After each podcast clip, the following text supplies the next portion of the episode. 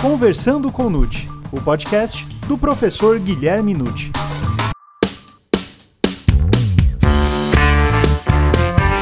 Olá, sejam muito bem-vindos a mais um episódio do Conversando com Nute. Influenciam na decisão do magistrado os diversos posicionamentos doutrinários nos casos de omissões legislativas? O inquérito policial brasileiro caminha rumo ao sistema acusatório? Há necessidade de uma reforma nas normas penais mais antigas?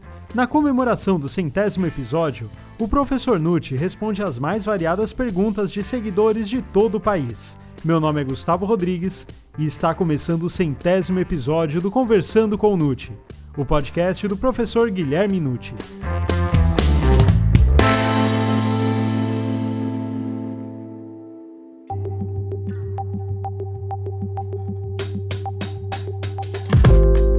Atingindo agora o episódio 100 do nosso podcast semanal que cuida das ciências criminais, vamos agora, atendendo aos nossos ouvintes, responder algumas perguntas que foram enviadas de todo o Brasil para essa comemoração. Estamos chegando aos dois anos desse podcast, conversando comigo. Então eu gostaria de selecionar todas, mas isso é impossível. Então tentei fazer o máximo para abranger temas variados e atender a todos aqueles que enviaram suas indagações. Se não conseguir atender a todos, com certeza numa próxima vez nós vamos aumentar essa possibilidade.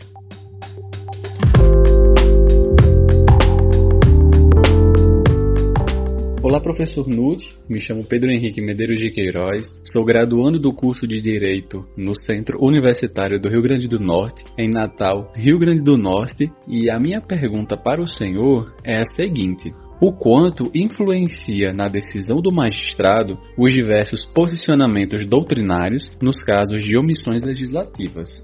Meu caro Pedro Henrique, fala do Rio Grande do Norte de Natal. Eu gostaria de dizer, Pedro, que há uma influência bastante grande de posicionamentos doutrinários para o judiciário resolver casos concretos, inclusive na área penal, em face de determinadas omissões legislativas, mas não somente isso, em face de alguns equívocos na redação de leis. Leis que se tornam muitas vezes contraditórias, que se chocam é, dentro do sistema normativo geral. Então, como juiz, não vai poder dizer o caso é complicado, eu não vou decidir. Tem que decidir de algum jeito. É? Na área criminal, ele tem que condenar ou absolver mas ele tem que justificar, isso é muito importante. Então, interpretar a lei penal é muitas vezes um trabalho que começa na doutrina, até quando sai uma lei nova. Então, é realmente bastante relevante. E nessa ótica, o tipo penal precisa sempre ser analisado e valorado pelo juiz. E o juiz se baseia não só em julgados já acontecidos em outros tribunais, mas também no trabalho doutrinário, que é um trabalho científico justamente para auxiliar a formação dos novos bacharéis em direito, mas também para impulsionar as decisões do Poder Judiciário. Eu vou dar um exemplo. Questão do assédio sexual, o tipo penal do artigo 216-A do Código Penal não foi bem redigido. Diz aqui constranger alguém com o intuito de obter vantagem ou favorecimento pessoal, esse é o objetivo, prevalecendo-se o agente da sua condição de superior hierárquico ou ascendência inerentes ao exercício do emprego, cargo ou função. Esse é o método o meio de execução. Agora, o que ficou faltando na verdade? Constranger alguém a quê? Isto pede um complemento. Né? Toda vez que a gente vê no, em outros tipos penais constranger alguém, o legislador continua, né? como no estupro, constranger alguém mediante violência ou grave ameaça a ter uma conjunção carnal. Então, constranger a alguma coisa. E aqui ficou truncado. O assédio sexual ficou constranger alguém. E aí entra o objetivo do agente e o método de execução. Agora, como que a doutrina tem procurado salvar o tipo penal? Indicando que esse verbo, quando colocado no cenário do assédio sexual, ele teria uma validade por si mesmo, ou seja, seria qualquer atitude que gerasse vexame, humilhação, uma coação moral que rebaixe a vítima daquele que faz, pratica o assédio. E com isso os tribunais têm trabalhado um exemplo que eu estou dando de um tipo que não foi bem redigido e a doutrina auxiliou o judiciário a aplicá-lo.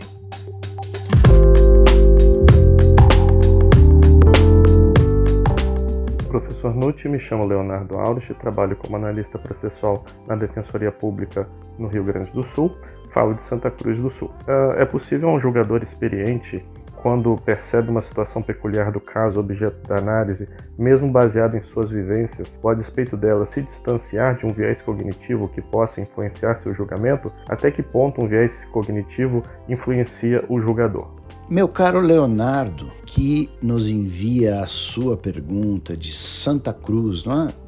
Do Sul, do Rio Grande do Sul. Se eu bem entendi o que você indagou, como que um juiz deve agir diante de um caso peculiar para julgá-lo, obviamente? Vamos colocar uma situação peculiar é uma situação excepcional, não é uma situação original, uma situação que não acontece toda semana. E para os julgamentos habituais do magistrado, ele já usa a sua vivência, a sua experiência de vida para compor a sua interpretação da lei penal. Isso é natural. Ele é um juiz e ele é um ser humano. Agora, se um juiz não se distancia da sua vivência para julgar casos normais que não fogem à regra, eu diria, naturalmente, quando é uma situação peculiar, uma situação especial, o magistrado vai se desdobrar, né? Em interpretar aquele caso concreto para tentar aplicar da forma mais honesta, franca, leal possível o seu entendimento. E como eu disse, sendo um ser humano,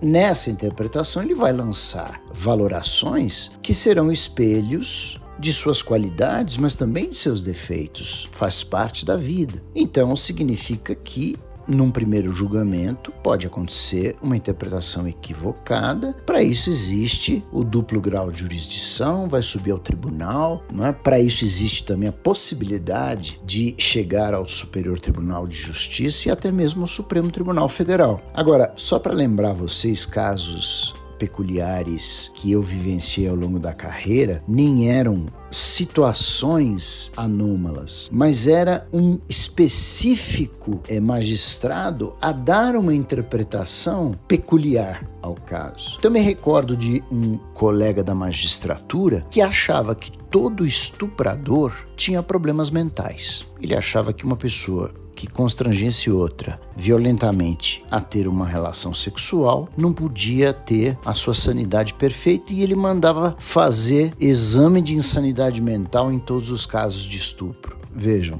é um exagero isso, porque nós sabemos que o estupro é um crime comum, não é um crime praticado por dementes. Mas aí uma peculiaridade do juiz. É outro magistrado que chegou ao meu conhecimento procurava absorver o máximo que ele podia de réus porque ele achava que o sistema carcerário no Brasil é muito cruel, a pena não respeita a lei. Então, ele absorvia a maior parte dos seus casos, que também não é o método ideal para se lutar, né?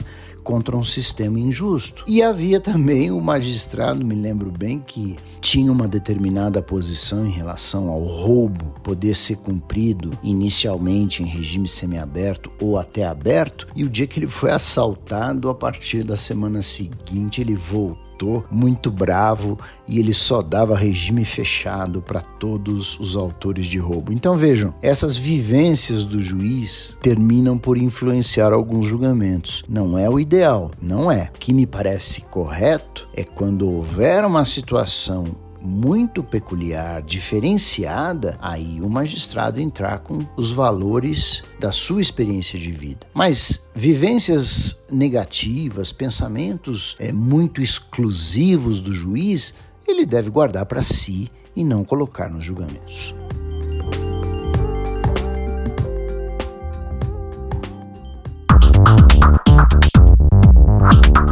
Professor. Meu nome é Marcel Santana Dessa, sou assistente judiciário em Lençóis Paulista e grande fã do canal.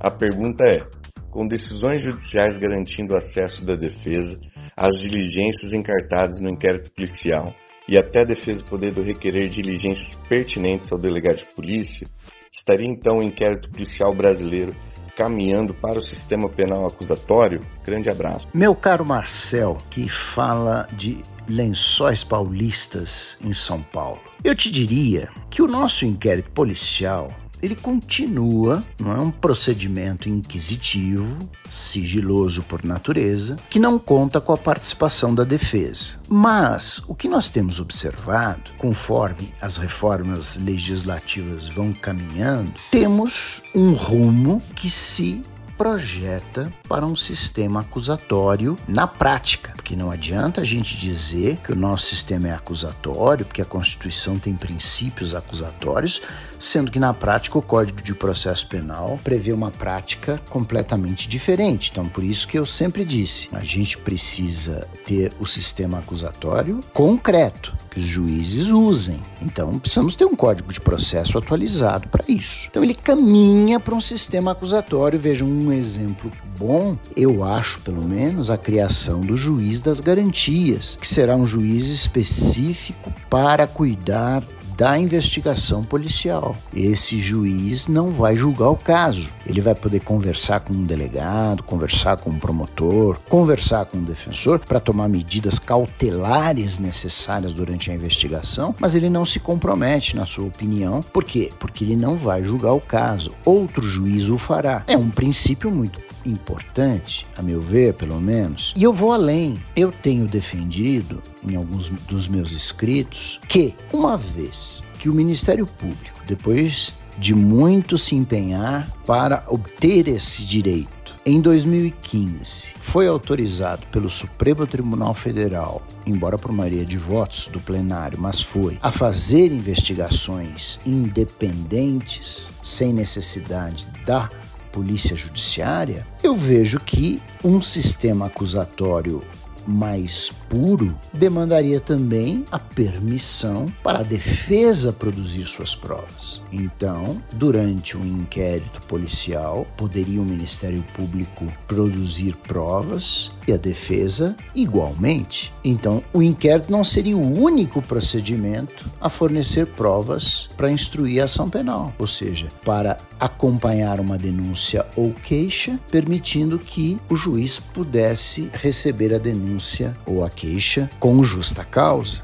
Vamos lembrar que uma das alegações do Ministério Público para poder investigar é que ele é o titular da ação penal. Então ele precisa formar o convencimento dele. Poderíamos então pensar o seguinte: quando a ação penal é privada, exclusiva da vítima, por que, que ela, sendo a titular por seu advogado, não pode produzir as suas próprias provas? Temos que repensar o processo e aí instituir um processo acusatório, se for esse mesmo desejo do Congresso Nacional.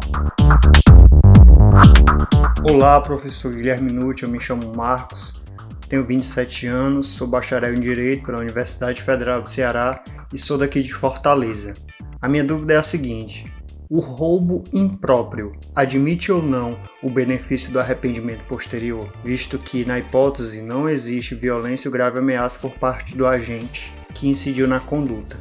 Forte abraço. Meu caro Antônio Marcos, que fala de Fortaleza, Ceará. Eu lhe diria o seguinte na sua pergunta: não podemos admitir pela atual legislação penal, o arrependimento posterior como causa de diminuição de pena no roubo impróprio. Porque, na realidade, se você perceber, o que vai distinguir um roubo impróprio de um furto é o emprego de uma violência ou grave ameaça. Acontece que essa violência ou grave ameaça ocorre depois que o agente coloca as mãos naquilo que ele pretende subtrair. Então vamos pensar o seguinte: quando há um verdadeiro roubo próprio, o agente aponta um revólver para a vítima e diz: passe-me o seu celular ou eu atiro. Veja, então ele primeiro ameaçou a vítima então entregou o celular. Numa segunda possibilidade, a vítima está numa mesa de restaurante, o celular está ali do lado, o indivíduo passa ligeiramente, pega o celular e vai saindo. A vítima percebe e fala: Ei, você aí, tá levando meu celular? Aí ele levanta a camisa e mostra um revólver. o que faz a vítima? Recua, não é? Não vai enfrentar e com isso ele consegue o bem desejado. Houve ameaça mas essa ameaça é logo depois de um indivíduo colocar as mãos na coisa almejada. Então a gente aplica o parágrafo 1 do artigo 157, que fala claramente no emprego de violência contra a pessoa ou grave ameaça, logo depois de subtraída a coisa para assegurar a impunidade do crime ou a detenção da coisa para ele ou para terceiro. Eu tenho inclusive sustentado que talvez fosse mais interessante de fato para as vítimas, inclusive de roubo, que tenha grave ameaça ou violência, que houvesse um incentivo para o agente se arrepender depois do que fez e devolver, indenizar a vítima e receber uma causa de diminuição. Vale dizer, o disposto no artigo 16, que hoje não admite violência ou grave ameaça poderia ser modificado. Eu acho que é um, um benefício para muitas vítimas ter de volta o que era dela do que perder a coisa para sempre. Então, é um incentivo né, ao arrependimento posterior que poderia ser ampliado. Professor, eu sou a Muriel Chal de Maestrelo, sou advogada e falo da cidade de Araraquara, interior de São Paulo. O perdão judicial é espécie de bagatela imprópria? Prezada Muriel de Araraquara, são Paulo. A sua questão é interessante, porque eu diria, em primeiro lugar, na lei penal brasileira não existe oficialmente nem a bagatela própria, nem a imprópria. A primeira, eu ainda acho que está bem ligada com o princípio da intervenção mínima e, consequentemente, com o princípio da insignificância. O direito penal não deve se ocupar de ofensas mínimas. Se houver algum dano, que se repare na esfera extrapenal. Portanto, eu concordo que haja o princípio da insignificância, leia-se o crime de bagatela. Furtar uma folha de papel pode significar um prejuízo mínimo e aí, de acordo com as regras tecidas pelo Supremo Tribunal Federal, não sendo um indivíduo reincidente, de maus antecedentes, enfim, dependendo do caso, considera-se o fato atípico, eu diria até materialmente atípico, embora pudesse ser formalmente um furto. Quanto à bagatela própria, hoje nós já temos jurisprudência consolidada em aceitar. A regra para aceitação é que varia de juiz para juiz, tribunal para tribunal, o que me parece devesse o legislador ingressar nesse campo, inserindo logo na lei penal as regras para reconhecer o princípio da insignificância. Por outro lado, a bagatela imprópria seria o caso de uma política criminal, da utilização de uma política criminal que visualizaria na aplicação de determinada pena uma desnecessidade. E eu me lembro de este princípio já ter sido aceito, não é comum, mas já foi aceito. Recordo-me de um julgamento do Superior Tribunal de Justiça de uns dois anos mais ou menos, em que o indivíduo ficou muitos anos foragido por um crime não muito grave, de modo que quando ele foi encontrado é, e, portanto, foi processado, não tinha ainda acontecido a prescrição, mas já fazia muito tempo e o STJ falou: olha, a pena nesse caso eu acho que é desnecessária. Veja, isso é uma política criminal. Então, o tribunal absolveu. E aqueles que defendem, portanto, esta ideia de bagatela imprópria, que para mim pessoalmente, eu acho que o judiciário não deveria praticar essa modalidade de política criminal sem previsão legal. E não encaro a bagatela imprópria como algo tão seguro quanto é a bagatela autêntica, que é a insignificância do bem. Mas de toda maneira, somos levados então a dizer que há doutrina que a defende e há também julgado. Mas note, não há perdão judicial, porque o perdão gera extinção da punibilidade, conforme prevê o artigo 107 do Código Penal. E quando o magistrado reconhece a bagatela imprópria, portanto, ele acredita que a pena se torna desnecessária naquele caso concreto, ele absolve. Então, não posso dizer que o perdão judicial é uma espécie de bagatela imprópria.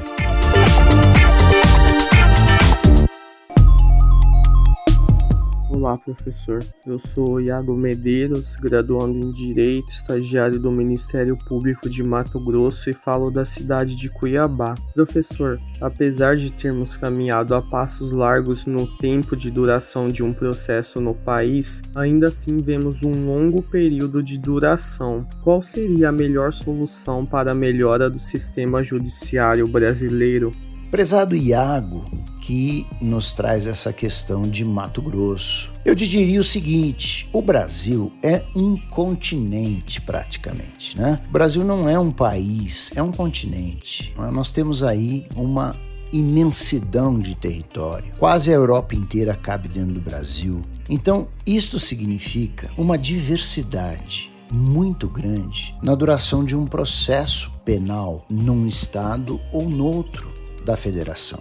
A melhor opção para nós conseguirmos padronizar uma celeridade processual, inclusive cumprindo né, o que diz o artigo 5 da Constituição Federal, que todos têm direito à razoável duração do processo e os mecanismos que garantam celeridade à sua tramitação, para cumprirmos isso de forma nacional, vem aí e tem sido é, um instrumento muito útil a atuação do Conselho Nacional de Justiça para tentar equiparar os estados na celeridade do processo. Mas eu volto a dizer, é, como nós temos diversos padrões, o mais importante de tudo é manter o judiciário aparelhado, com juízes em número suficiente, servidores em número suficiente. Porque sem isso, por mais que hoje a gente fale que o processo está caminhando para a área digital, nós precisamos também dos servidores que vão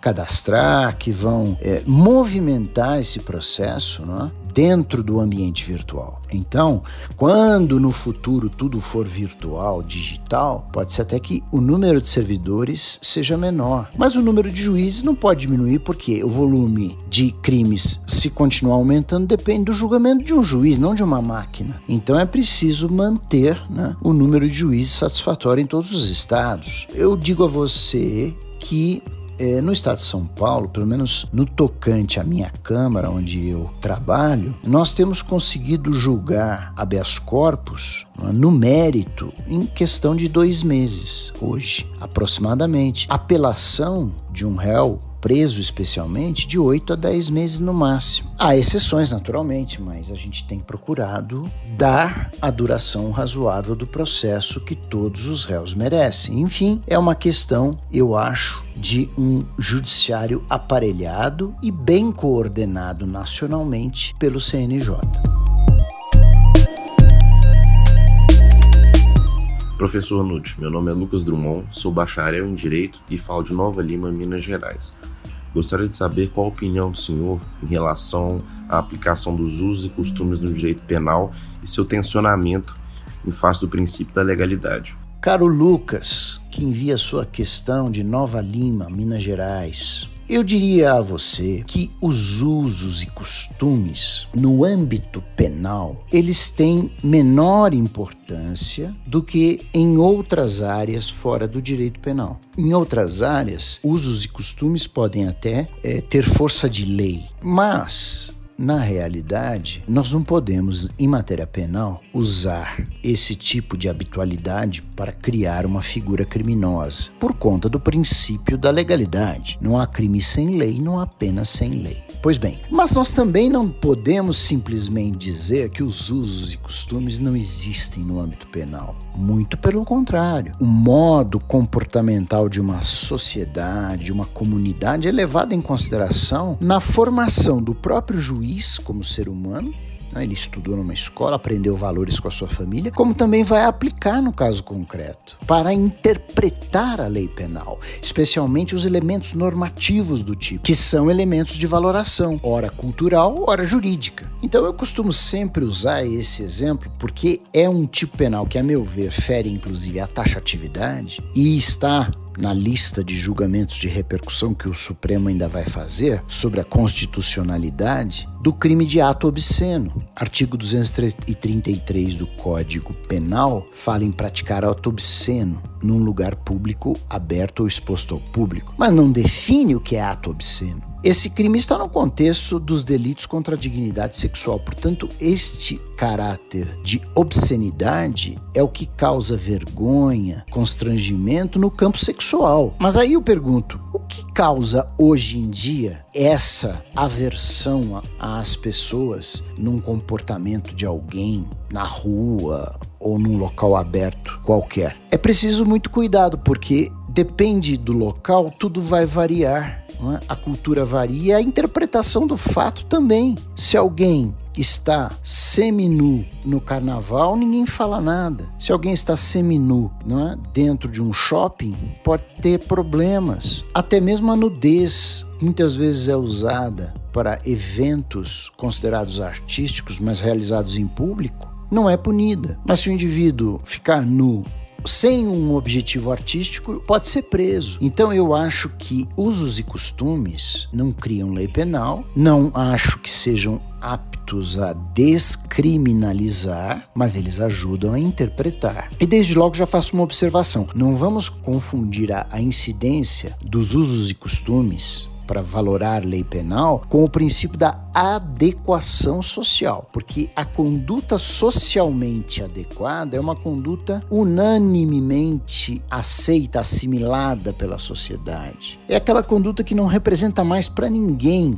um constrangimento. Como colocar um brinco numa criança, fura a orelhinha, coloca o brinco. Ninguém vai dizer que os pais estão praticando lesão corporal. Por quê? Porque socialmente adequada a conduta. Então veja, usos e costumes são situações muitas vezes específicas de um local e o Brasil é imenso. Agora, quando nós falamos em uma conduta socialmente adequada, de modo a não configurar tipicidade, aí nós teremos que pensar nacionalmente. Não é? é uma conduta socialmente adequada para o nosso Brasil como um todo. Então é preciso fazer essa distinção para não acharmos que o princípio da adequação social é simplesmente usar um costume regional, estadual ou de uma cidade qualquer.